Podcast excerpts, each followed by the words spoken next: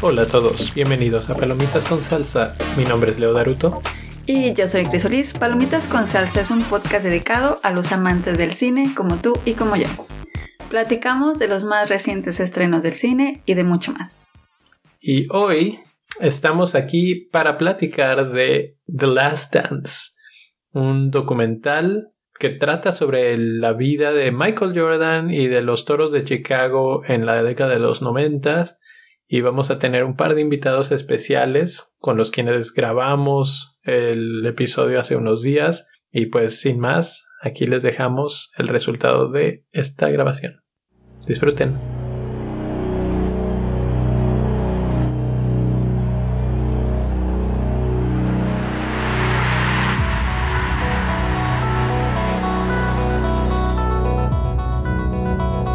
Guys not allowed. No, I'm just kidding. What time is it? My mentality was to go out and win at any cost.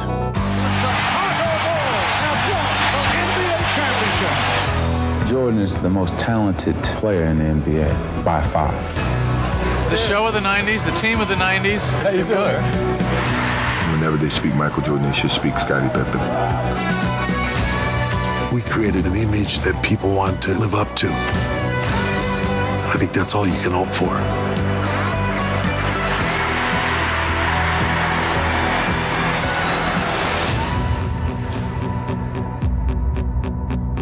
Hoy estamos aquí para hablar de la serie documental The Last Dance.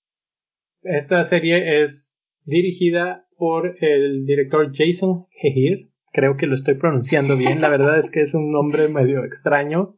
Y, Creo que sí. y tenemos como invitados en el ala de derecha, tenemos a Janet. Y en el, y en el votador, en la posición de votador, tenemos a Rodolfo Martínez, que están acompañándonos desde Monterrey, México. ¿Cómo están, muchachos? Hola, ¿qué tal? Muy bien, ¿ustedes? Bien, bien, gracias por la invitación. Nosotros también muy bien, pues emocionados de tener como invitados a ustedes. Siempre nos gusta tener invitados en este podcast porque se arma mejor la, la platiquita. Entonces, muchas gracias por estar aquí. Pues Gracias. sí, así, así es. La verdad es que mientras más mejor, como dicen, bueno, en inglés, the, more, the merrier. y, y aquí tenemos dos ex bas- basquetbolistas, eh, casualmente las dos mujeres. claro. Entonces, Casualidad. Las dos. Pues sí, sí. Eh, Chris, ¿cuántos años jugaste desde? Pues es que estuvo como intermitente, pero sí. Eh, jugué tres años de la secundaria y luego de regresé en la carrera por otros tres años. Yo creo que como seis años en total jugué básquetbol y mi posición era eh, poste. De hecho. ¿También Janet? Sí, igual. Cuéntanos. Bueno, pero yo fue la secundaria, bueno, primaria, secundaria, prepa, en la carrera ya no, pero también era poste. Aún y cuando, si me conocieran mi limitada estatura, este, Eso quiere decir que brincaba alto. Sí, Sí. eso era bueno. fui a las primeras que me desarrollé, este, y entonces me mantuve en la posición durante muchos años La todavía. ventaja competitiva. Sí. De hecho era bastante divertido ser poste. Bueno, a mí me gustaba porque era eh, robar las pelotas, Pelota. era como que meterte a- al, al duelo así a pelear por la Por pelota. la pelota, sí, claro. Entonces por eso me, me gustaba ser poste. Pues ahí está, esto es- viene a colación porque The Last Dance es un documental acerca de la temporada final del el histórico equipo de los Toros de Chicago, donde participó, participó principalmente Michael Jordan, pero pues también un gran equipo que se había ah, hecho, formado a lo largo de los años y que fin- es- filmaron eh, algo muy extraño pasó ahí porque se les ocurrió filmar en una especie de documental muchas cosas eh, pues detrás de, de los partidos, historias de, de lo que pasaba en los vestidores, etcétera. Y yo no sé, la verdad, si esto había estado guardado en un cajón por 20 años o qué, pero finalmente alguien decidió ponerlo todo junto con entrevistas nuevas 20 años después, los jugadores obviamente retirados, unos ya son entrenadores, otros están ahí nada más gorditos en su casa, este, otros siguen igualitos, locos, etcétera. Eh, y entonces pues es así como que una especie de viaje al pasado. Todos... Es un documental del documental. Ah, hay partes, hay partes que son como, como bien meta, que son documental del documental. Este, hay, hay cosas que, bueno, ya comentaremos cómo se ah, comentan cosas dentro de lo que está pasando en el mismo documental. Y, y bueno, es un viaje a la nostalgia, los que en algún momento... Sí. ¿Sí? Sí, sí, de los que vivimos esa época. Eh, Exacto. Eh, es volver a revivir absolutamente todo. Exacto, los noventas, no sé, igual y es un poco porque pues nuestras vidas van cambiando, pero yo no nunca volví a ver la NBA tanto como la veía en aquellos tiempos. Y digo, no la veía tanto en aquellos tiempos, pero mucho más de lo que la veo ahora. Y no sé si tú, ustedes también estaban o están en la misma situación. Sí, sí, sobre todo como que cuando fue lo del Dream Team de Barcelona, que decías, órale, son jugadorazos todos, pero a lo mejor ahorita podían armar así otro equipo igual con los mejores jugadores, pero no tendría el mismo punch que tenía en ese momento. Es que no solo es el punch, es como la estrella, el carisma, todo lo que... Bueno, y obviamente pues les falta una persona, que es Michael Jordan, ¿no? Eso es lo que Yo creo que si todos los niños noventeros, con, o sea, tienes en tu cabeza a Michael Jordan. Eso es algo que... que... yo creo y que tuviste los tenis de Michael Jordan. Bueno, yo sí tuve unas. Entonces eso eh, como que también es muy de melancolía este para nosotros los, los niños noventeros ver este documental es así como que ¡ah! mi héroe mi héroe más bien Michael Jordan. Más bien creo que lo supieron vender muy bien fueron los pioneros en empezar a vender este, un, un basquetbolista o un deportista a meterlo al área de mercadotecnia. Entonces, este, fue los inicios en la NBA de manejar un deportista como marketing. De hecho, bueno, ya lo podemos platicar un poco más a fondo en un ratito, pero se podría decir que él abrió el camino para que pasara eso eh, ya pasaba un poco en otros deportes como el tenis y lo vemos en el, en el mismo documental. pero Jordan es el primero que abre como para cualquier deportista en cualquier deporte y a nivel ultra global. Entonces, sí rompió muchos esquemas y, y obviamente por todo lo bueno que era y lo mucho que ganó, pues se vuelve todavía más. Eh, en términos generales, eh, ¿ustedes qué opinaron de la, de la serie documental. Son 10 episodios. Sí, eh, la verdad es que acá vimos los, los, 10 episodios, estuvimos casi todos viéndolos en cuanto salían. Y pues nos, nos gustó porque creo que te tiene, pues, como dicen, ese factor nostálgico. Eh, yo, que me acuerdo que pues sí veía algunos partidos de esos. Sí hay ciertos partidos de los que me acuerdo que vi en su momento, como los viví con emoción. Yo, yo la verdad, en, en, lo particular, eh, pues no, no, no era, digamos, este fan como tal de Michael Jordan porque tenía otros equipos a los que le iba y pues generalmente eran sus rivales. Era el clásico que le iba a los Lakers, ¿no? Pues le iba, o sea, yo, por ejemplo, yo, me acuerdo cuando empecé a verlo fue de que los Lakers, porque que, que lo pasan ahí la, la primer final, porque mi papá le iba a los Lakers, pero pues luego me empezó a gustar el Orlando Magic y pues también perdieron con Jordan, me gustaban los Rockets y pues, yo tengo ahí una teoría de que si los Rockets hubieran jugado la final con ellos, los Rockets hubieran ganado, pero... Eso nunca lo sabremos. pero, no lo sabremos, pero, o sea, sí hice reconocer que Michael Jordan es probablemente el mejor jugador de, o sea, no hay duda que es el mejor y pues obviamente sí, sí fue algo muy nostálgico, o sea, como persona me cae muy bien, o sea, creo que tenía mucho carisma.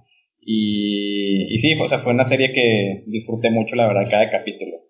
A mí se me hizo corta. Corta. yo, yo me quedé con ganas de más. O sea, yo sinceramente pensé, o sea, bueno, sí me gustó, me gustó ver eh, la parte de atrás de cuando estaban este, entrenando, de todas esas partes que no nos toca ver. Eh, eh, como eh, espectadores, ¿no? Sino más que solamente veíamos los, los partidos, pero yo hubiera querido más, e incluso conocer un poquito más de Michael Jordan, de su familia, porque solamente sale muy poco. Eh, no sé si ya puede hablar de, de, de lo que mencionan, pues, de la familia. Los spoilers más adelante, sí. Eh, ahorita, ahorita nos metemos en eso a fondo porque sí es un tema interesante. Ese. Sí, pero a mí se me hizo corta. Yo hubiera querido ver más, incluso ver más como de la parte sentimental, porque habla solamente del juego y no menciona absolutamente nada familiar. Este, siento que a mí, o sea, sí me gustó. Yo soy fan, me considero fan de Jordan. Este, sí lo conocía, conocía mucho sus métricas, pero siento que me faltó un poquito más para llegar a conectarme con el Jordan humano.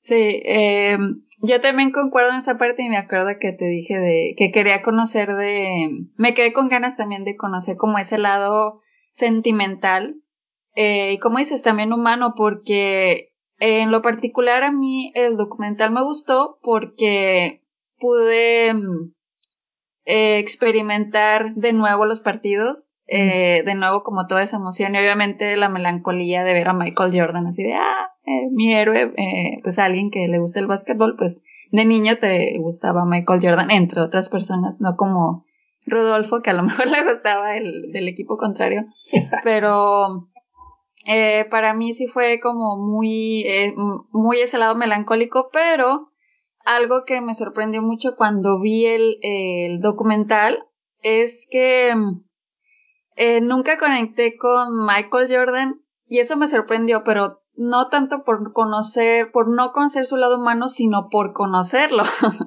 Realmente cómo eres como persona que digo, Dios, eh, no sé, hay, hay como que, no puedo decir que se me cayó una venda de los ojos, pero eh, siento que no sé si me gustaría a mí tenerlo en mi equipo. Y, y entonces como que sí entré como mucho en conflicto de realmente conocer a, al, al Jordan, eh, pues como profesionista, ¿verdad? Como deportista, eh, muy competitivo, eh, muy así arrasador, entonces esa parte sí me causó conflicto durante todo el documental. Y, pero en realidad eh, se me hizo muy interesante, eh, me gustó revivir los partidos y me gustó volver a, verlos ya grandes, porque eso también es otra cosa que me gustó, que la mayoría vive. Entonces, como que eso le dio un, toque eh, muy bueno al, documental. Sí, así es. Eh, yo creo que hay poco que agregar así en cuanto a comentarios particulares. Han cubierto más o menos la, el, en grandes rasgos lo que cubre la serie. Podría decir, por ejemplo, que Jordan es coproductor del documental y eso podría explicar por qué vemos tan poco de algunas cosas que son más personales. Y cómo es él. Eh, Seguramente fue así de que solamente mi lado profesional y punto. Pues solamente lo que yo quiero. Eso es, lo, eso es lo que yo diría. Exactamente. solamente lo que yo quiero que vean de mí. Vamos a enfocarnos en el básquetbol porque se nota que es su vida, es su pasión y es para lo que vive y ha vivido toda su vida. Dos, eh, sí podemos mostrar algunos retazos o cosas de, de aspecto personal, pero no mucho. Y hasta donde yo diga y lo que yo diga. Sí, y se, nota ahí una, discúlpame que te, que te interrumpa, pero siento que ahí también deja ver un poco de su personalidad controladora. Que Demasiado. Sí, que es lo que lo hace exitoso. O sea, no, no, no, no es con un afán de juzgar, pero dices, bueno, ahora entiendes por qué era tan obsesivo, porque, o sea, realmente se preparaba, este, buscaba a los rivales, este, entiendes la, la capacidad una que tenía como jugador, pero además analítico y cómo llegar a, a las ciertas posiciones, el objetivo que él quería. Está muy bien, pero también lo logra, logras ver la mano controladora en el, en el documental, ¿no? Sí, Sin que él haya querido decir, no voy a mostrar nada de mi familia.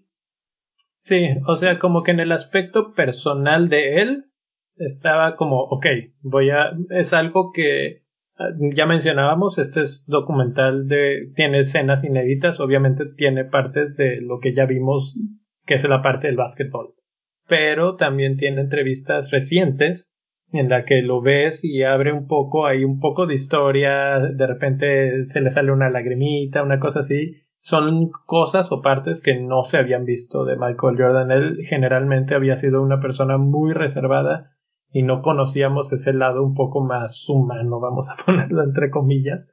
Eh, entonces, pues vemos un, pedacito, como que se entreabre una ventanita y puedes ver un poco de eso. Pero, como dice Janet, es suficiente para que te deje bastante claro su personalidad. Lo otro que hace el documental es que no, obviamente no puedes hablar de, de los toros de Chicago de los 90 sin hablar de Michael Jordan, Michael Jordan. Pero eh, también están otros personajes muy importantes.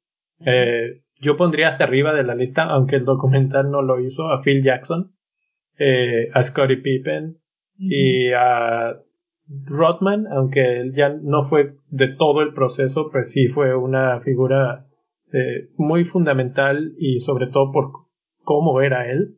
Entonces el documental sí se hace un poquito la tarea de dedicarle uno o dos programas a cada uno de ellos. O por lo menos uno y luego los toca así de ladito a cada uno de ellos. Entonces conoces también un poco más de ellos. Eh, te vas a su historia, que eso es otra cosa muy interesante que hace el documental. No solamente estamos siguiendo la historia de, lo, de la última temporada de esos toros de Chicago, pero nos siempre nos remontamos casi siempre como 10 años atrás o una cosa así, en donde empiezas a ver, por ejemplo, a un joven Michael Jordan eh, en el colegial o a Scottie Pippen cuando lo escogen en el draft, este, todas esas cositas que, o sea, yo era semifan del básquetbol pero nunca había visto esas cosas. Entonces me imagino que para las nuevas generaciones, por ejemplo, gente que nació en esos tiempos o en los noventa y tantos o en el dos mil, que no lo vivió, verlo es así como, oh, interesante, no fue el primero, este, se lo llevó otro equipo y se lo trajo después los Chicago, etcétera. Fue para mí un poco interesante y revelador y me gustó que el documental este, se diera también ese tiempo para pues para decirnos un poco de la historia del resto del equipo que pues, y también está bien llevada porque está como muy bien eh, clarificado que te dicen estamos en tal año o sea los, Ah, sí. los tiempos cuando saltan. La está línea. como ajá la línea del tiempo está como muy bien especificada entonces Sí. eso también es es es bueno así como que no no te perdías en el documental de ahora dónde estoy Eso, en, eso. qué, en qué parte estoy era estaba como muy claro y eso también fue muy Pero bueno aparte lo hilaban de una manera muy inteligente, de tal forma que lo que estabas viendo, dices, tenía esto, que ver con, con el año Ajá, que esto tiene relevancia Ajá. porque hace 10 años pasó esto y él se rompió el pie o él pasó esto y así lo superaba. Entonces todo esto te da como mucho contexto para entender el momento presente, bueno, presente de, de Last Dance o la ¿qué, ¿cómo lo llaman en español en, en Netflix? Como baile. ¿El último baile? Sí. Yo estaba si era baile o danza. La última danza, ¿no? La El última último- Aparte también está bien hecho el, el trabajo de investigación, porque bueno, aparte del documental también son las noticias, eh, todo ese, mm, pues sí, esa, ese investigación que se hizo y que se ve plasmado, eh, también creo que lo, lo hicieron muy bien los productores. Pues bueno, ya más o menos dimos un, un qué nos gustó, no nos gustó, etcétera. Vámonos ya hacia la carnita, a los spoilers.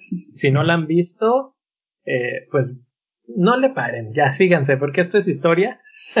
Seguro ya se las Ya seguro ya se lo saben. Nada más que yo diría, y no sé si yo, yo siento que todos los que estamos aquí estamos de acuerdo de que es bastante recomendada. Algunos hasta se nos hizo poco, entonces pues ya. ¿Qué más pues, se puede decir a favor de, de la serie documental? Pero entonces ahora sí, vámonos con todo. ¿Qué fue cosas así puntuales que dijeron, ah, esto estuvo buenísimo, o esto me encantó, o me sorprendió. de plano lo odié, que no, no me gustó que saliera esto?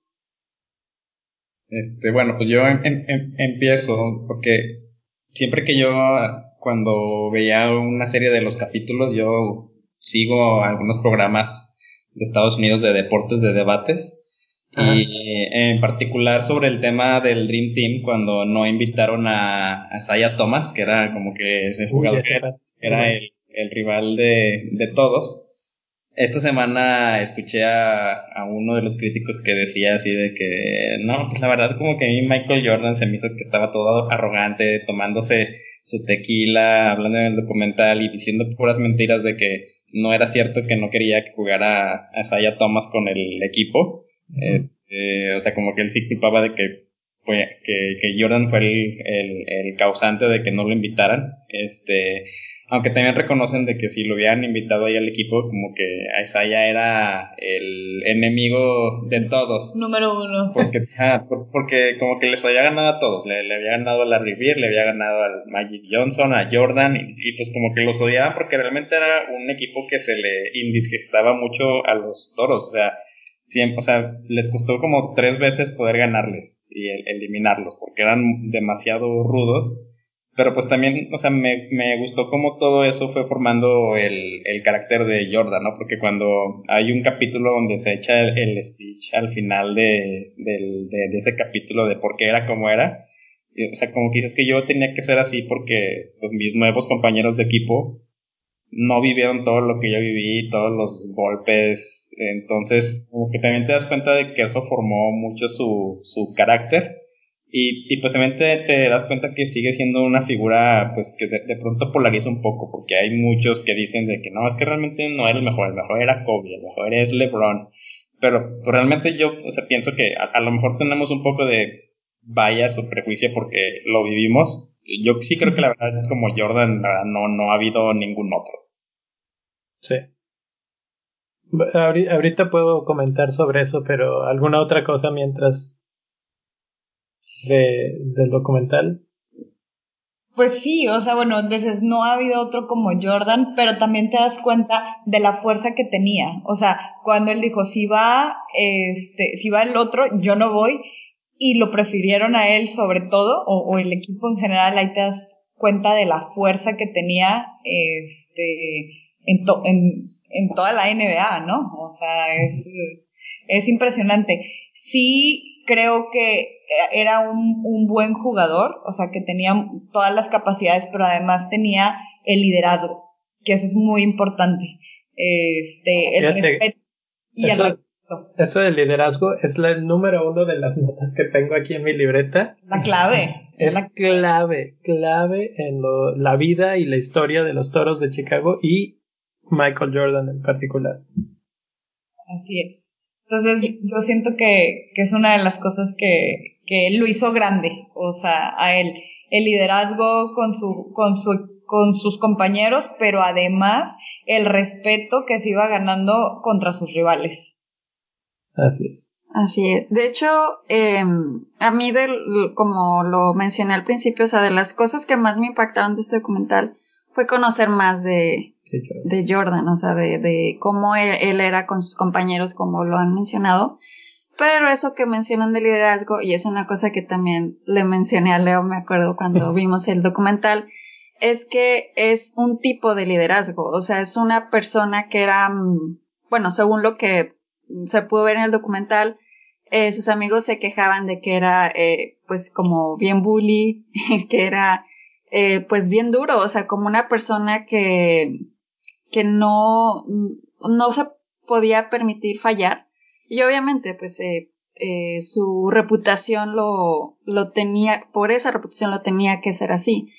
Pero eh, para mí, como que ese tipo de liderazgo eh, nunca me vi reflejada en eso. Entonces, por ese, por ese lado, como que a mí Jordan me, pues no quiero decir que me falló, pero eh, no sé, me, eh, me de verdad esperaba ver eh, otra persona que, que me inspirara más a, a, llegar a ser como él. Pero eh, una de las cosas que a mí me, que sí me, me gustó mucho conocer de él es esa eh, determinación, o sea, eh, que si se equivocaba o que si algo no lo hacía bien, eh, lo volví a intentar y lo volví a intentar. Y se vio tanto desde que empezó a practicar básquetbol y que cómo eso lo llevó a ser quien, quien es ahora con toda esta historia que tiene, pero también cuando empezó en el béisbol, que, que se salió de, del básquet, entró a esta liga del béisbol y también, o sea, empezó así a practicar, a practicar, a practicar. Y eso fue lo que lo llevó a, pues vamos a decir, no, no fue el, el gran jugador en, en, el béisbol, pero pues bueno, como que sí. Pero no tuvo eh, malos números. Ajá, no tuvo malos números, exacto. Entonces como que esa parte sí fue que digo, wow, eh, es una parte que sí le admiré mucho. Pero eh, todo esto eh, de, de cómo él era más allá, súper controlador, súper así de, ah, de que me acuerdo que siempre decía, en, en Now It's Personal, ¿te acuerdas? Que, Sí, que le hacían algo y decía, ahora es personal, ahora es personal. Todo se lo tomaba ya personal y era así de que ya Ah. eh, te voy a hacer eh, Te aplastar voy en la a cancha. Sí, entonces como que era así de que qué miedo, la verdad, eh, tener un, un compañero así, una, o sea, Un compañero o un rival. eh, un rival así, entonces. ah, Igual también eso fue parte de lo exitoso porque la Claro. gente lo veía y era así de qué miedo Michael Jordan y te imponía mucho. ¿no? De Ajá. hecho, o sea, yo tengo eso como una de mis notas, pero este tengo aquí la forma en la que se mo- motivaba, siempre lo hacía personal, o sea, si le ganaba a Detroit una o dos veces era now is personal, Sí. ahora sí, ya no voy a todo, dejar que todo el tiempo se la si de repente diciendo- aparecía y, y eso es otra de las cosas que quería mencionar así como de los pequeños pedazos que me quedaron así de wow cuando cuando estaban buscando a Tony Kukoc y que dijo ah creen que es el mejor ah creen que es muy bueno lo vamos a destruir vamos a demostrarle que, es- Sí, que somos mil veces mejor Vamos a hacer quedar mal a los que lo van a contratar y todo. sí, Exacto. no. Y, y así en todo, o sea, por lo menos, no sé, los primeros no fue tanto así, pero del, no sé, 4, 5 al 10 de los episodios, siempre había un momento en el que decía, ah, crees que eres el mejor delantero, eres el mejor defensa, te voy a humillar, este, Sí, me ganaste un partido, en el siguiente voy a hacer 69 puntos o alguna cosa así. Sí, pero algo, yo también lo noté y algo que me, que me, eh, que me di cuenta también era que decía, pero era algo que él no, que no, en su equipo no solo se lo exigía a su equipo, sino se lo exigía primero a él y entonces esa era la clave, porque entonces ahí podía exigir respeto. O sea, cuando tú te lo exiges a ti primero, después se lo puedes exigir al equipo. Y entonces el equipo no tenía posibilidad de decirle, de, de, de, de reclamar algo que él no se había exigido primero, ¿no? Así es. Entonces, eh, eso me llamó mucho la atención. Cuando tú comentaste que a ti se te cayó, este, como Jordan de, de los grandes, yo siento que también en un punto era porque te venden una magia, el jugador estrella, el jugador máximo, ¿no? Y luego llegas a conocer cómo, cómo llegó a ese nivel y te das cuenta, bueno, para mí fue revelador, te das cuenta que fue de mucho esfuerzo, que fue de mucho hacer las cosas personal, que su, su manera de hacer las cosas es hacerlas personal para exigirse primero a él, después exigirle al equipo y, y llegar a unos, a unos niveles de competencia muy altos Mm. y, y luego hacerlo business, porque después brincó a eso, a hacer negocio, ¿no? Y a mí, fuera de que se me cayera, más bien me di cuenta que es humano, porque lo que sí me di, lo que sí me, me impresionó en un capítulo fue que era humilde de manera en que sabía pedir perdón. O sea, creo que mencionaron ahí que él fue y buscó, eh, no recuerdo a quién a, fue, A Steve Kerr, porque él- como que lo había golpeado en un entrenamiento. en un entrenamiento. Sí, y dije, wow, o sea, gente, o sea, personas o, o- famosos con cuando ya se subieron no a un ladrillo, sino a dos o tres, cinco, no sé cuántos ladrillos, porque tienen toda la fama encima, todo el dinero, controlan, básicamente controlaba su equipo, este, y, y a la gente que, que lo manejaba, que tenga la capacidad de reconocer que se equivocó y aún así ir a pedir una disculpa y no mandar a alguien a pedir una disculpa por él, siento que hablaba muy bien de él. Sí, eso, eh, hasta cierto punto habla bien de otra persona que no hemos hablado mucho, que era de Phil Jackson. Entrenador. Y, y hablamos un poco de que el documental refleja el liderazgo de Michael Jordan, pero yo creo que también, o sea, el documental en general se podría utilizar como un documental o como un video de liderazgo en general, así de esos clásicos que te ponen en la escuela porque hay varios ejemplos de liderazgo en varios puntos y de diferentes personas. Y el segundo líder más claro para mí era Phil Jackson. Obviamente era el jefe del equipo, pero eh, en, esa, en esa escena en particular él le dice, te pasaste. Sí, o sea, tienes que pensar lo que estás haciendo un poco más.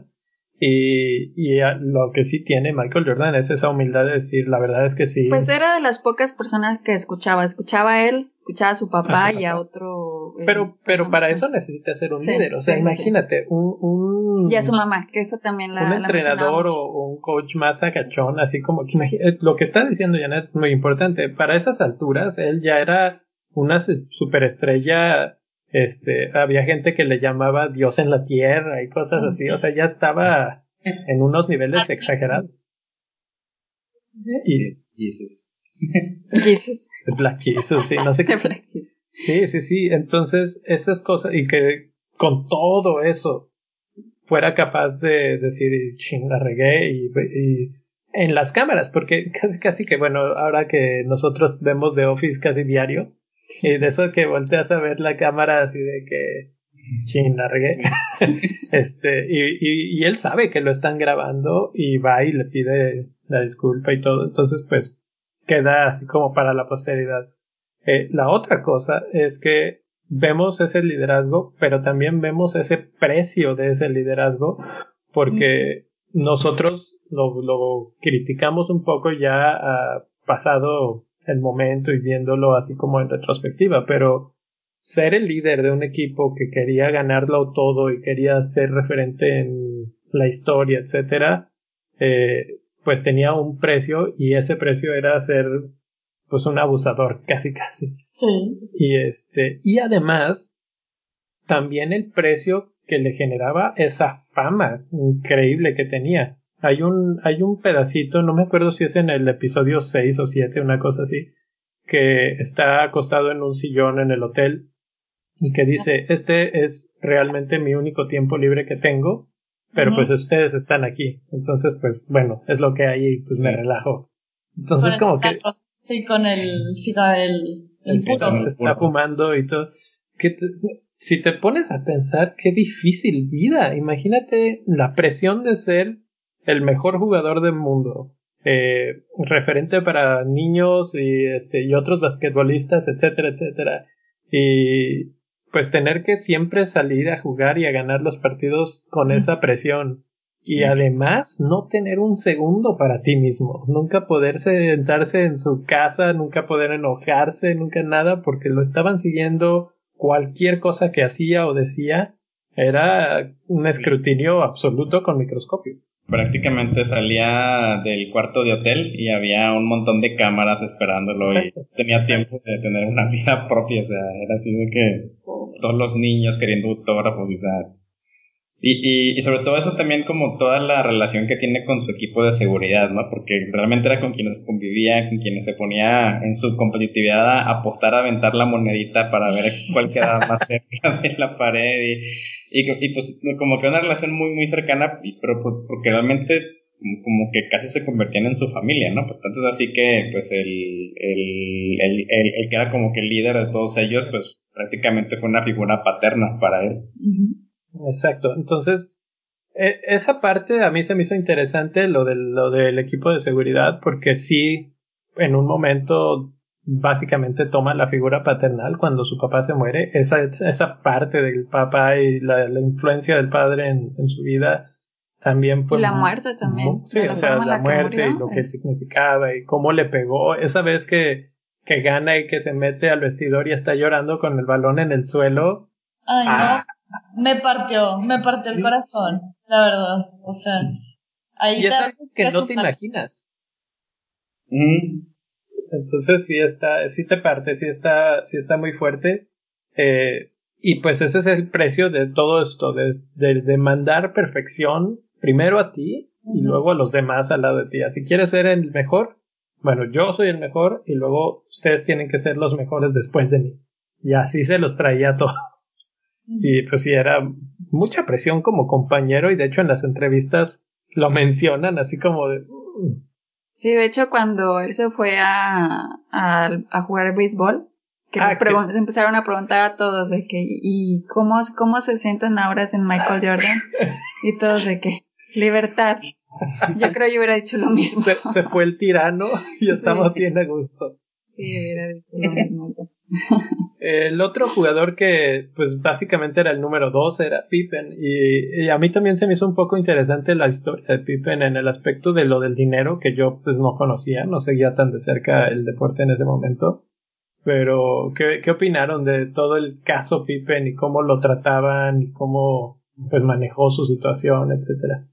Sí, pues como que Pippen, pues era, era, era obviamente como que el, el sidekick acá de, de El. Robin del Batman, ¿no? Sí. Entonces, digo, era, era, era un jugador muy importante, pero lo que explican ahí de que, pues en algún momento, pues él venía de una familia donde eran pues varios hermanos, el papá estaba en silla de ruedas, este, pues era, era una familia de muchas necesidades y pues como que se precipitó en, en firmar un, un contrato por varios años antes de que explotara, digamos, la parte de, de la mercadotecnia de, de, de la NBA. Entonces, realmente había pues, de parte de los directivos ahí pues, dicen, pues, ya firmaste el contrato, o sea... Un abuso. No hubo, sí, o sea, re- re- realmente un abuso porque sí podían haber hecho una renegociación o reconocer todo lo que les había dado y pues eso fue creando ahí, so- so- sobre todo para la última temporada, pues varias reacciones de Pippen que como que, como, como aficionado si dices, oye, pues, a ver, ¿por,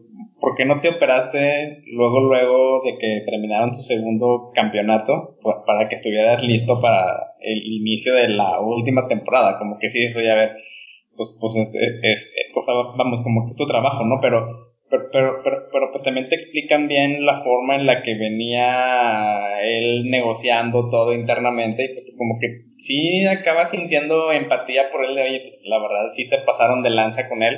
De hecho, él después de, de- esa temporada se fue a jugar a los Rockets y ya le ofrecieron un contrato pues de muchísimo más dinero, o sea, al final ya pudo pues este digamos que hacer válido to- todo lo que había hecho, pero pues sí, o sea, creo que supo poner de lado eso para ponerse al servicio del equipo, ¿no? O sea, tan es así que en los últimos partidos jugando lesionado y, y todo, pero, o sea, estuvo ahí. Menos un partido que ponen ahí en, en- en uno de los capítulos que como que sí se borró del, del, del final de un partido, pero pues más bien eso, eso se me hizo, pues sí, o sea, como que estaba enojado de que no tenía un protagonismo, ¿no? Pero, o sea, Sí, más que era su momento y no se lo dieron. Exacto, exacto, se, se- se sintió mal, pero, pero, pero pues Pippen realmente yo creo que es un jugador que va de la mano de la carrera de Jordan, o sea, yo no me imagino, o sea, siempre que dices Jordan, o sea, sabes que ahí estaba al ladito Pippen. ¿no? Yo siento que no lo supo manejar. O sea, ahorita que lo ves de afuera y lo ves hacia atrás, eh, vas viendo, primero, no, su- no sabía cómo manejar la situación, de cómo exigir más, cómo exigirlo de una manera que no fuera agresivo, una manera agresiva, este, renegociar el contrato. Eh, te puedes poner en sus zapatos, pero también logras ver, o al menos yo logré ver, cómo fue el crecimiento de ellos como profesionistas en el, en el área de business. O sea, de decir, bueno, ok, yo soy jugador, yo traigo tanto dinero al equipo, ¿qué tanto me corresponde a mí? No lo saben, porque al principio solamente se dedican a jugar. Después, con los años, empiezan a entender. Siento que, que Pippen no lo supo manejar en un principio, no supo cómo eh, aprender a darse valor este, frente a los directivos y a, a- a renegociar un contrato. Eh, pero más que nada creo que vas viendo la evolución de cómo ellos se van dando cuenta que son un activo para una empresa este, y porque pues al principio son solamente jugadores, pero no saben el valor y lo que van creando económicamente. Entonces vas viendo cómo ellos van redescubriendo o, descubriendo eh, esa parte en cuestión económica y cómo pueden ellos alzar la voz o exigir sin llegar a un aspecto negativo, este, hacer huelgas o como decía él, no voy a jugar y, y, y, cómo, cómo, cómo crecer en esa parte este, de business y profesional. Sí, esa parte también está interesante porque también de ahí es donde como todo esto que, que mencionas de, de venderse desde ese punto de vista de mercadotecnia, pues es también cuando llegan los, los tenis de, Michael Jordan. Sí, de hecho eso es un muy buen así como forma de irnos para, para, ese este camino porque esa es otra de las cosas que tenía aquí que teníamos que hablar. Eh, pues los tenis de Jordan, ¿no? Esos llegan más o menos a la mitad en la línea de tiempo. eh, pero está bien interesante, o sea, lo mencionan así como que él ya es una figura reconocida y se le aproxima una marca que se conoce que Nike en ese momento no era lo que es ahorita tan grande y tan popular, etcétera, etcétera.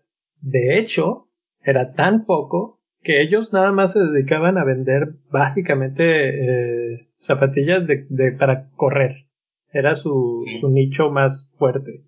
Y con Jordan es con la que, con el que se podría decir que despegan como marca internacional y empiezan a abrir su abanico hacia todo tipo de productos que ya no nada más tienen que ver con el atletismo o con correr. Sí, que también el, la creación de estos tenis como que también marcaron una nueva época. O sea, el, el eh, ya no solamente era traer los tenis de Michael Jordan, era como una forma de expresarse. O sea, ya empezaba como esta onda del movimiento urbano en, en las que ya no solamente los usabas como de, para deporte, sino también los podías empezar a usar para vestirte de forma casual y traer unos tenis de correcto y así de Michael Jordan. Entonces como que eso también es muy importante porque eso no se no se, se había visto antes. Sí creo que en ese tiempo yo estaba por ahí de la secundaria según yo y recuerdo que compañeros míos que jugaban básquetbol traían los de tenis Jordan. Claro. Y traían los Jordan era era clásico de que si te gustaba el básquetbol tenías que tener tus Jordan no entonces que tenías que traer tus Jordan porque creías que con eso ibas a llegar a clavarla. es que brincabas más. Sí, brincabas, más. Porque tenían la burbuja de aire que fue también y otra. Y otra cosa también interesante pues es cómo los hicieron, o sea, con el diseñador con el que trabajó, también en, en estos diseños se vio mucho reflejado esto del control y de, del perfeccionismo de, de Michael Jordan, porque no, él también quería unos tenis que no fueran así como cualquier cosa. Cualquier tenis. Entonces, eh, el diseñador sí lo, ha, sí lo ha platicado que eran días, noches, meses enteras sin poder dormir para poder dar un diseño que le gustara a él y le gustara pues obviamente a los de Nike, ¿verdad? Sí, ahí, ahí hay una historia interesante. No, no, sé si ustedes se acuerden en qué temporada fue o qué, más bien, qué número de Jordan Shoes era el en el que utilizó los zapatos de nuevo cuando regresa al Madison Square Garden, que le sangran los pies. Ah, sí. No recuerdo cuál. No, era, era de los primeros capítulos, según yo. Sí. Bueno, eh, el número de los, de los tenis es importante porque aquí lo que comentaba Chris lo conectaría yo eh, como otro metacomentario del documental en el documental eh, si les gustó el, eh, hablar de Jordan y de los documentales, etcétera, hay otro documental en Netflix que también es muy bueno que se llama Abstract, que es sobre diseño, diseño industrial, diseño gráfico, diseño en muchos sentidos. Y hay un episodio en particular en que es diseño de zapatos. Y más en particular de diseño de zapatos deportivos y es Nike. Y entonces entrevistan a Tinker Hatfield, que es el creador de, de la línea Jordan y a él lo traen a partir del Jordan 3. Él ya estaba como que de salida y le dijeron estamos en problemas, estos tenis se están deshaciendo, este no tienen la calidad necesaria y él se reúne con Jordan y eh, esto estoy hablando de este segundo documental y en ese documental se ve exactamente la misma actitud de Jordan de no, no, no, es que necesito que estos tenis sean lo mejor. No puede haber así cualquier otro tenis que se le acerque. Y entonces ahí es a lo que se refiere Chris un poco de, de cómo este hombre, Tinker Hatfield, pasa literal semanas casi que sin dormir para diseñar esto porque además tenían que salir para cierto momento con fecha que alineara para la temporada, algo así. Entonces, él estaba pues contrarreloj tratando de diseñar y enseñándole los diseños a Jordan y Jordan los veía y le decía, mira, no me des presentaciones, no me des nada, dame los tenis, me los voy a poner y si me gustan, ahí empezamos a hablar. Entonces, eh, eh, y Jordan ahí también es entrevistado y también lo ves y, es la misma actitud, o la sea misma que actitud. no no ves como que estaba actuando en una y de repente ay mira actúa diferente en esta otra, no, igualito, igualito. Entonces, si les gustó y quieren saber un poco más y además está muy interesante el proceso de diseño, ahí es un poco más acerca del zapato y no tanto de la persona, pero lo alcanzas a, a apreciar, se llama Abstract y esos tenis cambiaron la cara de Nike para siempre. A partir Los pusieron en el mapa. A partir del Jordan 3 y el Jordan, creo que fue el 20, fueron como los más revolucionarios. Eh, fueron unos que tenían una como lengüeta que cruzaba todo el pie y tenía muchos mini iconos que juntaban eh, como 20 años o 20, pues sí, los 20 años de historia de los tenis con varios iconos que representaban la vida de Michael Jordan. Entonces esos fueron... Y en esa parte también el diseñador dice que sí le costó un poco de trabajo porque por este mismo... Como era Michael Jordan como que muy reservado, muy así de que no nada solamente mi vida profesional, pero el diseñador quería crear algo pues único, que reflejara la esencia de Michael Jordan. Entonces él cuenta que los lo tuvo que mega convencer para que le empezara a contar anécdotas pues de su vida y que él pudiera como reflejarlo en, el zapato y que de repente se soltó hablando y él tomando notas así como loco. Que por fin lo convencí y habló y dice que agarró así y brum, escribí. Y de hecho creo que esos fueron de los más vendidos. Fueron los más vendidos, fueron o sea, Nike le debe básicamente su existencia a Jordan y a esos zapatos y obviamente a Tinker Hatfield que, que fue el que los diseñó, pero ahí es otra historia, otra forma de ver la perfección que siempre demandaba Jordan, porque el éxito de los zapatos tiene mucho que ver con cómo él los demandaba. O sea, otro deportista bien pudo haber dicho es también, no, no pasa nada y ya.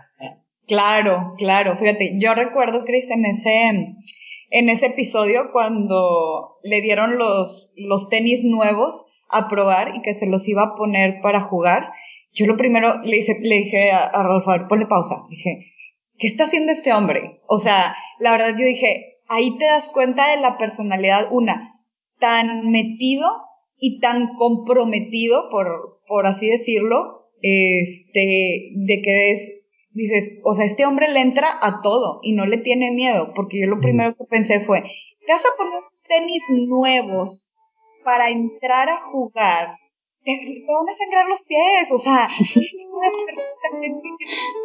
tenis mejores son los más usados. O sea, los que ya tienes ablandados, los que no están este, muy usados, son los que mejor te tienes la pisada bien hecha. No te puedes poner unos nuevos porque te va a doler demasiado. Terminó el capítulo diciendo que, eh, que terminó con los pies todos sangrados y yo, claro, era obvio. o sea, si que jugamos nomás en secundaria te das cuenta, o sea, lo sabías, como él no lo iba a saber, pero no le importaba. O sea, él era un hombre muy entrón, que decía, me toca, me toca sangrar los pies para probar un producto, por supuesto, va, no pasa nada. O sea, ahí Y está cañón que terminó el partido porque dije, wow, con los pies, pies sagrados, sangrados. Sí, y todavía terminó así como que tenían un charco. Yo creo que estuvo un poco exagerado el asunto. yo digo que era verdad, o sea que. Yo pero como era él. Tiene, tenía así alguna que otra llaga o cosa así, pero como un charco de sangre tampoco, ¿verdad? Eh, de repente se ve que es un poco exagerado en el hombre. pero pues así. Pero sí sabes que es verdad, o sea que sí, los, Los, los pies, o sea, los que te acomodan son tus tenis, o sea, y para probar algo nuevo es que es el hombre de centrón. Y sabes qué otra cosa que yo veía y que no lo mencionaron en el, en el documental, y, y te lo digo porque en esa época nosotros todos nos sentíamos como que, ay, traigo los tenis de Jordan, ahora sí voy a brincar como él. Este, y se me hizo muy raro que no lo, que no lo hicieran, eh, era que, no sé si ustedes saben, pero cada vez que tiraba, eh, siempre sacaba la lengua. Ah, sí. No sé si se han dado cuenta, en cada foto siempre salía, tiene un tic o tiene una maña, por así decirlo, que saca la lengua o tiene, eh, no sé si es por el esfuerzo o qué, pero en el documental no lo, co- no lo dijeron. Yo estaba esperando capítulo tras capítulo que lo mencionaran. Que alguien mencionara la lengua de Jordan era clave. Soy fan. no los dejó. Sí. O, o no se les hizo algo así como que digno de hacer mucho, mucho énfasis. Pero sí, sí, yo sí me, no, sí lo había visto y sí lo O sea, sí veía y me reía. Sí. Y no, de hecho, sí, o sea, los otros jugadores sí como que se burlan de él, de que, ah, sí, pues cuando yo le hice trash talking y luego empezó a jugar mejor y, y lo imitan así de que sacan la lengua y empezó a caer la lengua. Claro. sí. Era una de las cosas, bueno, al menos a mí me tocaba desde que ya traigo los tenis tipo de Jordan, déjame sacar la También lengua la a lengua. ver si, si me Sí, ya. Voy a brincar con tenis y lengua y así ya soy imparable. Pues no. Oye, otra de las cosas que pues lo diferenciaron de muchos otros atletas, aparte de tener su propia línea de tenis, es que también fue uno de los primeros que hizo una película. Entonces aquí hablamos de Space Jam, que también tiene un pedacito, eh, le dedican un pedacito en el documental. Y fue en este como lapso raro de su vida del béisbol y del papá y que y que lo convencieron de hacer una película y que dijo que sí, pero fue precisamente cuando acababan de perder y él quería estar así a tope otra vez y estaba en su máximo de competitividad. Y una de las cosas súper interesantes que tuvieron que pasar para que dijera que sí es que le armaron su gimnasio completo para que pudiera entrenar eh, el angelito en, entre grabaciones, pero también la resistencia física, como dicen, la estamina que tenía para hacer grabaciones, para terminar eso y luego entrenar y luego ir a dicen que terminaba tirando en la noche quién sabe cuántas horas, etcétera. Entonces, pues, o, o sea, el tipo era casi que no era humano, ¿no? O no es humano, porque ahí sigue. Era el, el básquetbol. Ahorita, ahorita acordándome un poquito de cosas sobre esa, de su personalidad y, y todo esto de que cuando alguien lo, lo retaba, pues él acá se, mo- se, se super motivaba. Vi, vi un Twitter que me dio mucha risa porque decía de que alguien dígale al coronavirus, no, perdón, a- alguien dígale a Michael Jordan que el coronavirus dijo que era mejor que él para que Michael Jordan. Está bueno ese. Es muy bueno, muy bueno. Que era así como que, oye, cualquiera, sí, era- es que es personal, entonces voy, a- voy a acabar con el coronavirus. Está muy bueno ese. Eso es lo que Es necesitamos. lo que en este necesitamos, que salga ahí el power de Michael Jordan. Muy bien, pues sí, así, este, en- en cierta forma hemos pasado, la única persona que no hemos mencionado, bueno, Rodman, que bueno, pues que tenemos un poco de, de Rodman, de su personalidad, de cómo se escapaba, de cómo se iba a Las Vegas, a las luchas. Era una personalidad absoluta, Rodman, y sigue siendo en, el, en las entrevistas actuales o de estas fechas, igual. El tipo no cambia. Sí, Es que es un personaje. A fin de cuentas, él todo es un personaje. No, y, y, y, y, y- y en, y en la parte deportiva era bueno, o sea, realmente él era parte de los Detroit Pistons, que era el equipo que no podía derrotar Jordan cuando era más joven. Y pues reconocen ellos y dicen, oye, pues es que la verdad sí necesitamos a alguien como él. Y, y, y luego te das cuenta de lo que decías ahorita, Leo, de, de la personalidad que tiene también Phil Jackson, ¿no? Que, Exacto. exacto. oye, ¿cómo manejas a un jugador así que te dice a media temporada, oye, ¿sabes qué? Me voy a ir de vacaciones tres días Tres y no días. entrenar. O están en plenas finales y se va a la lucha libre a hacer un evento y dices, oye, pues, estás jugándote de las finales, pero pues él entendía que él necesitaba eso, o sea, necesitaba despejarse por completo y cuando regresaba a la cancha Se metía. se metía y hacía lo que tenía que hacer, ¿no? O sea, Sí, también... o sea, Psicología. si querías tener al mejor Rodman, no lo podías tener en una jaula. Es como un tigre Rodman. Entonces, si, si lo vas a tener en una jaulita chiquita, no te va a dar nada. Dale su espacio, dale su libertad y vas a poder luego exigirle, este, ok, tú tuviste tu libertad, ahora dame lo mejor de ti en el partido y lo daba.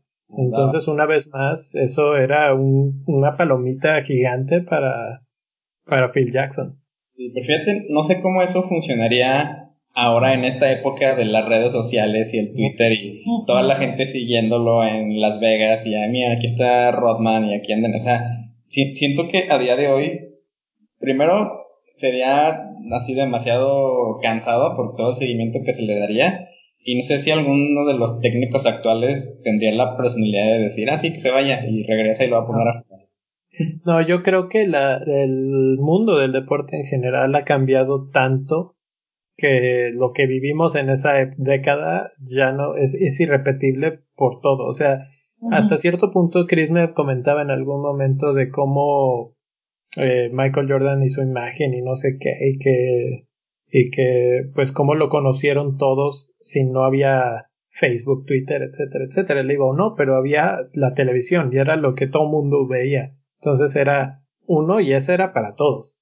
Entonces era muy, muy enfocado y el mensaje que se mandaba era también unificado. Entonces aquí por lo menos hay un poco más de democracia de opiniones y si te cae gordo hay como, y, y lo vemos mucho en el fútbol, o sea, tenemos futbolistas geniales de un lado o del otro, pero siempre hay haters de un lado y del otro y entonces nadie es diosificado de esa manera tan brutal como lo fue Jordan, que no había esa oposición o voz opositora que pudieras ver. Claro. Entonces, pues, eso es uno. Y el otro, que, que Dennis Rodman es como el mini villano, pero todo buena historia, y en este caso documental, tiene un buen villano. Y en este caso, al que le tocó el papel de villano fue pues a Jerry Krause, ¿no? que otra vez más, no sé tú, Chris, ¿sabías algo de Jerry? No. eh, yo, yo estaba así de, no sabía ni quién era ni nada, pero obviamente él tenía, se nota que tenía una sed de reconocimiento. Y para los que son de México, no sé, me recordó un poquito, valga la, las distancias, a Jorge Vergara, el, ex, el exdirectivo de las Chivas, pero que siempre quería tener como el foco, quería ser el héroe, quería ser el que, del que se hablara, etcétera, y pues lo eclipsaba millones de veces el equipo y en particular Jordan. Entonces él tenía una muy mala relación con los jugadores o con algunos jugadores. Eh, no se veía, eh, se ve que era bueno para gestionar el equipo y traer jugadores buenos, porque finalmente sí se le debería de dar el crédito de que él lo armó, este, este equipo de los noventas, ¿no? Pero no lo gestionó de la mejor manera, todo el mundo le caía gordo, Jordan, en, en una de las cosas que dices, uh, este, se burlaba abiertamente de él, así de al lado de él, le decía chaparro, le decía gordo, le sí. pero no nada más a él, o sea, como que así era con todos, ¿no? O sea, sí, o sea, los jugadores en general, pero, sí. pero pues ya que mencionábamos. Digo que era bien bully. Era bien bully. sí, aunque al final sí le dan como que cierto, eh, pues crédito, o sea, en, el último capítulo de que dicen, bueno, pues es que, pues sí, o sea, sí, él, la verdad, él armó el equipo, o sea, él era el general manager, entonces, digo, eso estuvo bien. Eh, o sea, creo que al final sí se le reconoció mucho. O sea, que yo, yo lo que entendí es que él ya, ya falleció. Este, por eso obviamente no se ve así que le hagan entrevista. No se defendió. no, eso no. es importante, que él no podía dar su, rep, su derecho de réplica, digamos. Exacto. Yo, yo, yo sí vi luego a, a uno de estos críticos que les digo, eh, como, como, que él decía, y él estaba convencido de que el culpable de que ya no siguiera el equipo había sido Jerry Krause. Exacto. Pero, pero más bien luego cuando yo, yo no, yo no lo sentí así en el último capítulo, pero él decía que estaba decepcionado más bien de, de Phil Jackson. Porque dice, es que si Phil Jackson hubiera Querido. decidido seguir y si le dieron como que chance de seguir un año más, el equipo tal vez hubiera seguido. De hecho, pues hasta Seguro. dicen de que, oye, pues a lo mejor Pippen, pues sí tenía su tema salarial, pero pues si regresaba Jordan, seguro regresaba Pippen. Sí. Y Rodman también, y Steve Kerr también. Y hubieran ganado el séptimo. Pues sí, o sea, eso, eso, eso es como que híjole, pues es que Phil Jackson, pues al final fue el que no quiso, pero pues también se entiende por qué él esa temporada la catalogó así, llegó a la primera junta esa temporada, compartió su libretita de que, a ver, este es The Last Dance. Y se acabó. pero es que yo creo que... Eh, sí, adelante. Te decía, no, yo lo veo bien, o sea, es el último hasta aquí quedó y se acabó, ¿para qué buscar más? O sea, ya, se dio todo. La verdad es que yo eh, estoy de acuerdo con Phil Jackson en su forma de actuar, porque no fue así como que le dijeron, bueno, vamos a ganar la sexta y luego hablamos de un contrato, de extender contrato o algo así. Le dijeron, esta es tu última y te vas a alargar. Y ya que ganaron y que se les así como que llenaron los ojos de estrellitas, dijeron, mm, y si ganamos otra mejor y le decimos que sí. Y, y así como que se siente un poco plato de segunda mesa, así como que ya ganaste y este, porque incluso se lo menciona en al momento de decirle que es su última, dice, no importa que ganes los 80 y que es 3 o 86 partidos. Este, de todas formas estás fuera entonces así como que dices, ay, si me, estabas corriendo y ahora que viste que sí ganamos, ahora sí resulta que me quieres otras, otra temporada, pues ahí está tu temporada, ¿no?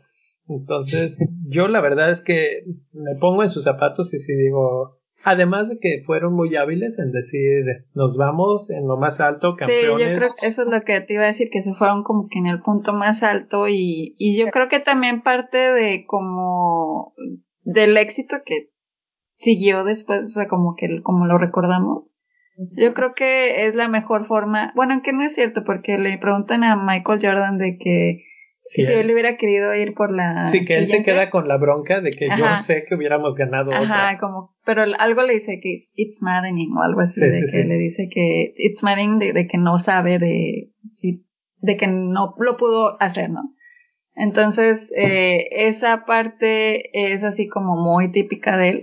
Sí. Yo creo que él nunca se hubiera quedado pues sí, su, su hipercompetitividad que se menciona desde las moneditas ahí con los guardias hasta los juegos de cartas y decir, pude haber sido el primero que gana siete. Pero por, la, por otro lado está bien, porque así se fue y ya todo el mundo se acuerda de, la, de él así como que, wow, se fue y, era el mejor y ganaron y bla, bla, bla. Y la verdad es que obviamente todo es, es especulación, pero yo me lo pongo a pensar con un deporte que conozco más como el fútbol y siento que Phil Jackson veía ya un equipo eh, desgastado con con muchas grietas, Pippen enojado, lastimado, Jordan ya más viejo, este, pues Rodman siendo Rodman, etcétera, etcétera.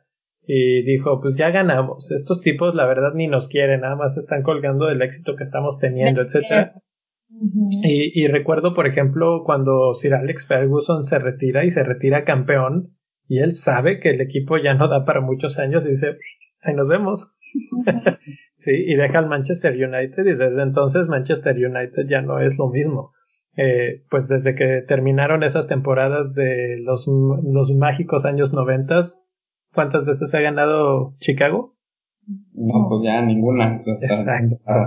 Más de 20 años. Entonces, creo que como que, como dicen, yo de writing in the wall, ¿no?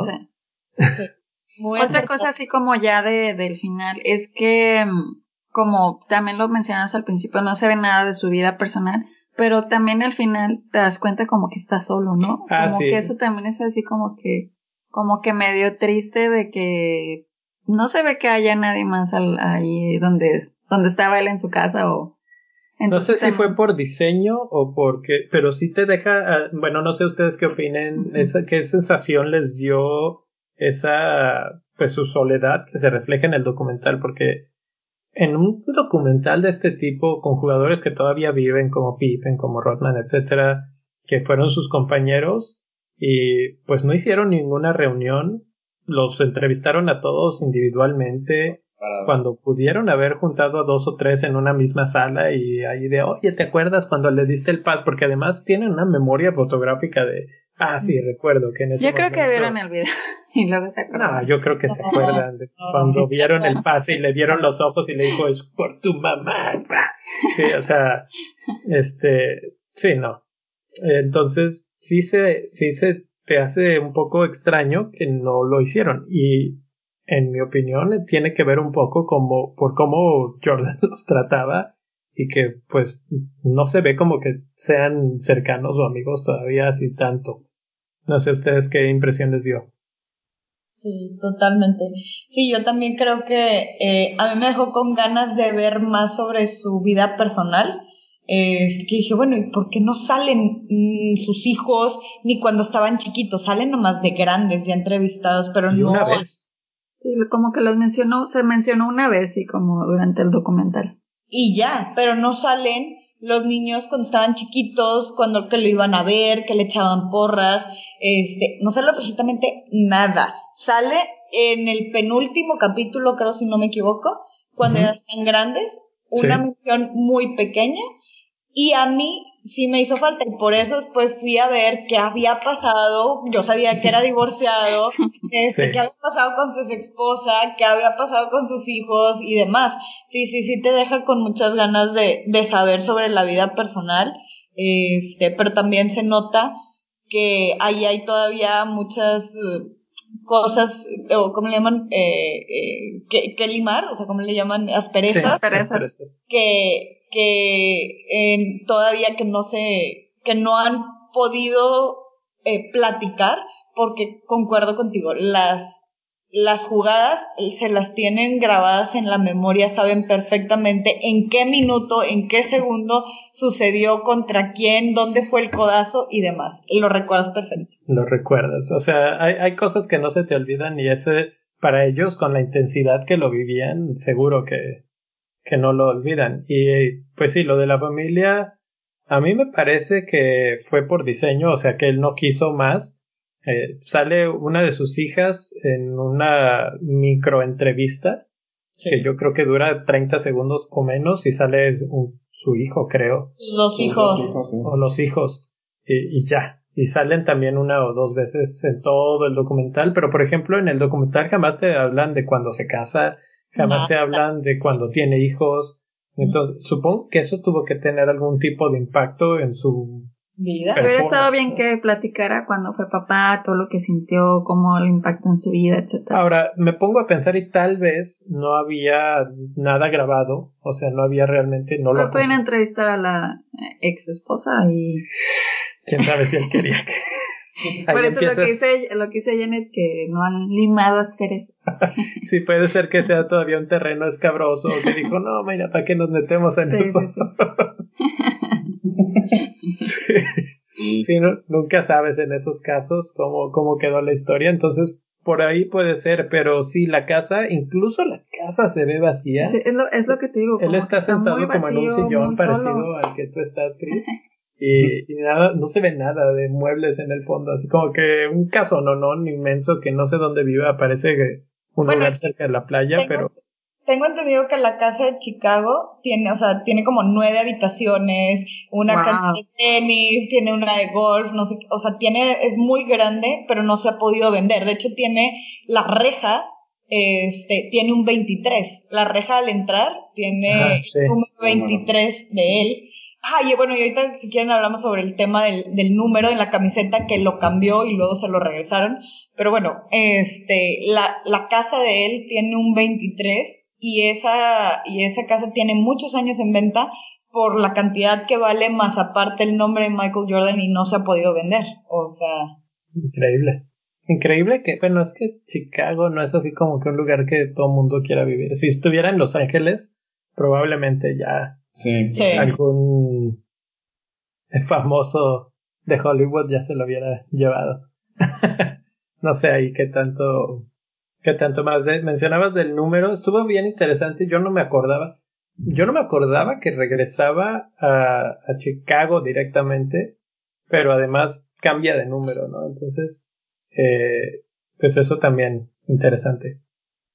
sí. Esa, esa parte es, es, yo creo que la parte donde se muestra también como el más humano de Michael Jordan, porque pues obviamente se muere su papá y que la forma en la que él reaccionó fue así de, como, como que toda su personalidad así de, eh, no puedo con esto, eh, lo corto y bueno, nunca lo dice así de que eh, me voy al béisbol por la de la muerte de mi papá, sino como que dice es algo que siempre había querido hacer, etcétera.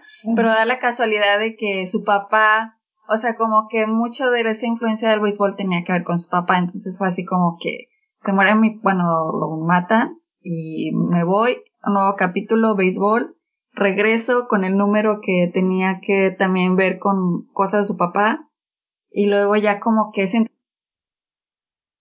turbulencia en su vida que no sabía así como qué qué qué hacer con todos esos sentimientos.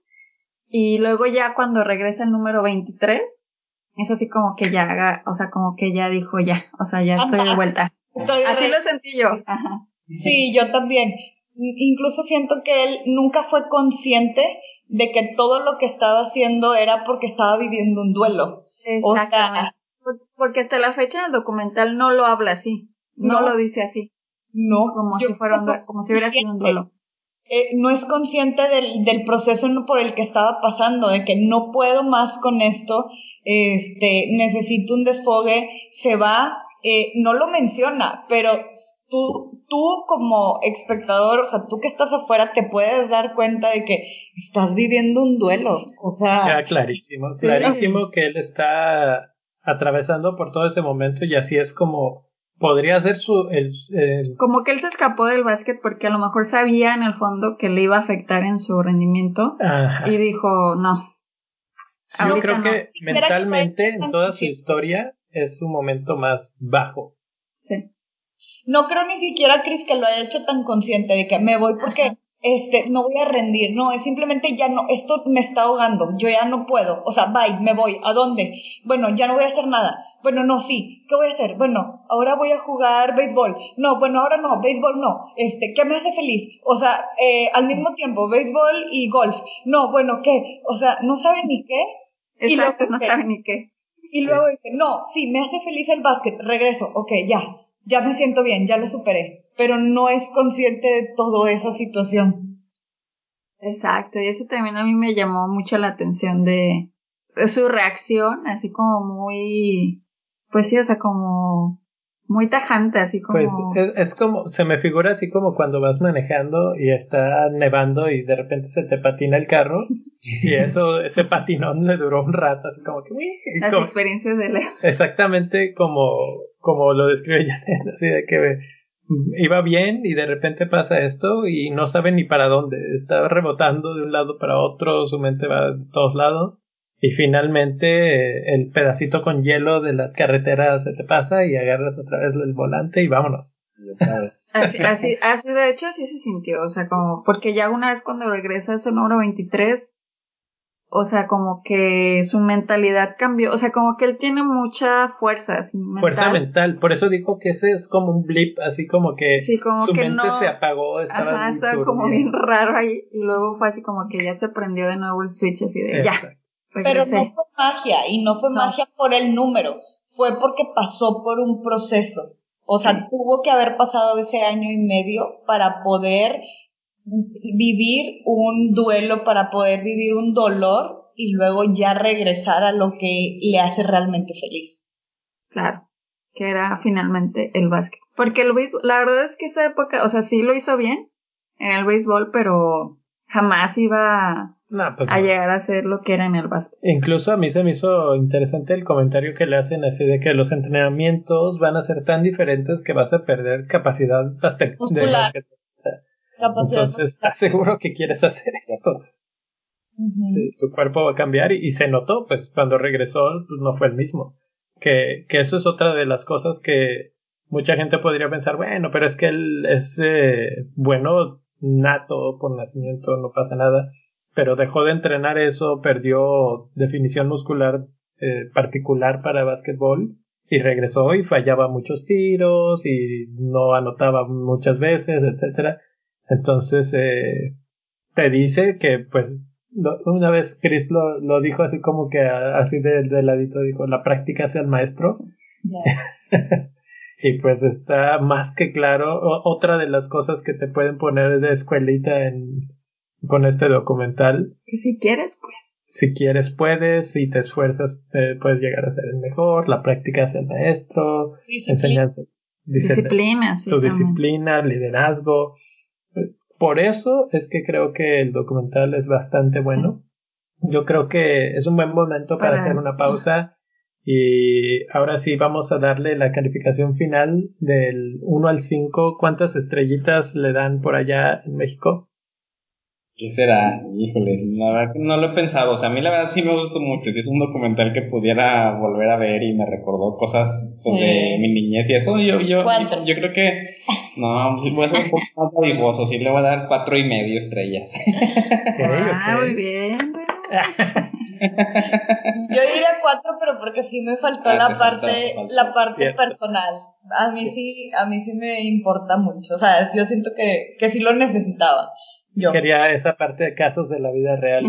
Sí, el Quería, beso. quería chisme. Claro. Chris, Eh, yo creo que yo también le voy a dar cuatro, tanto por lo que hizo Janet, eh, pero también es que creo que sería muy injusto, o sea, pero porque por culpa del documental conocí más a, a Michael Jordan y como que eso me causó un poco de conflicto, pero, Pero bueno, eso no, es- eso es aparte, eso es aparte. Entonces, este, Sí, creo que en algún eh, momento leí- leímos que él tuvo mucho tiempo guardado esa, ese material por lo mismo, porque no quería sacarlo porque sabía que iba a perder seguidores. Como que iba, iba a quedar mal parado Sí. después del documental. Sí, fíjate. pues yo creo que fue muy inteligente porque, pues sí, la verdad. Pero bueno, como quiera, eh, cuatro estrellas porque está bien hecho, eh, la labor de investigación muy bien hecha, eh, bien contada la historia, eh, pero sí, yo creo que le, le faltó así como para que fuera perfecto ese punch del lado humano de Michael Jordan. bueno, bueno. ¿Tú? Eh, no, yo sí también voy a darle las cuatro y media, 4.5 estrellotas, porque aunque le falta esa parte humana, creo que el objetivo principal del documental era la parte deportiva y creo que ahí cumple perfectamente bien, te engancha. Yo, a propósito, no busqué nada sobre la historia de esas temporadas, contra quién perdieron o cómo les fue en el partido X, para que me, pues yo ya lo había olvidado todo. Es más, ni siquiera me acordaba que habían ganado el triplete de nuevo.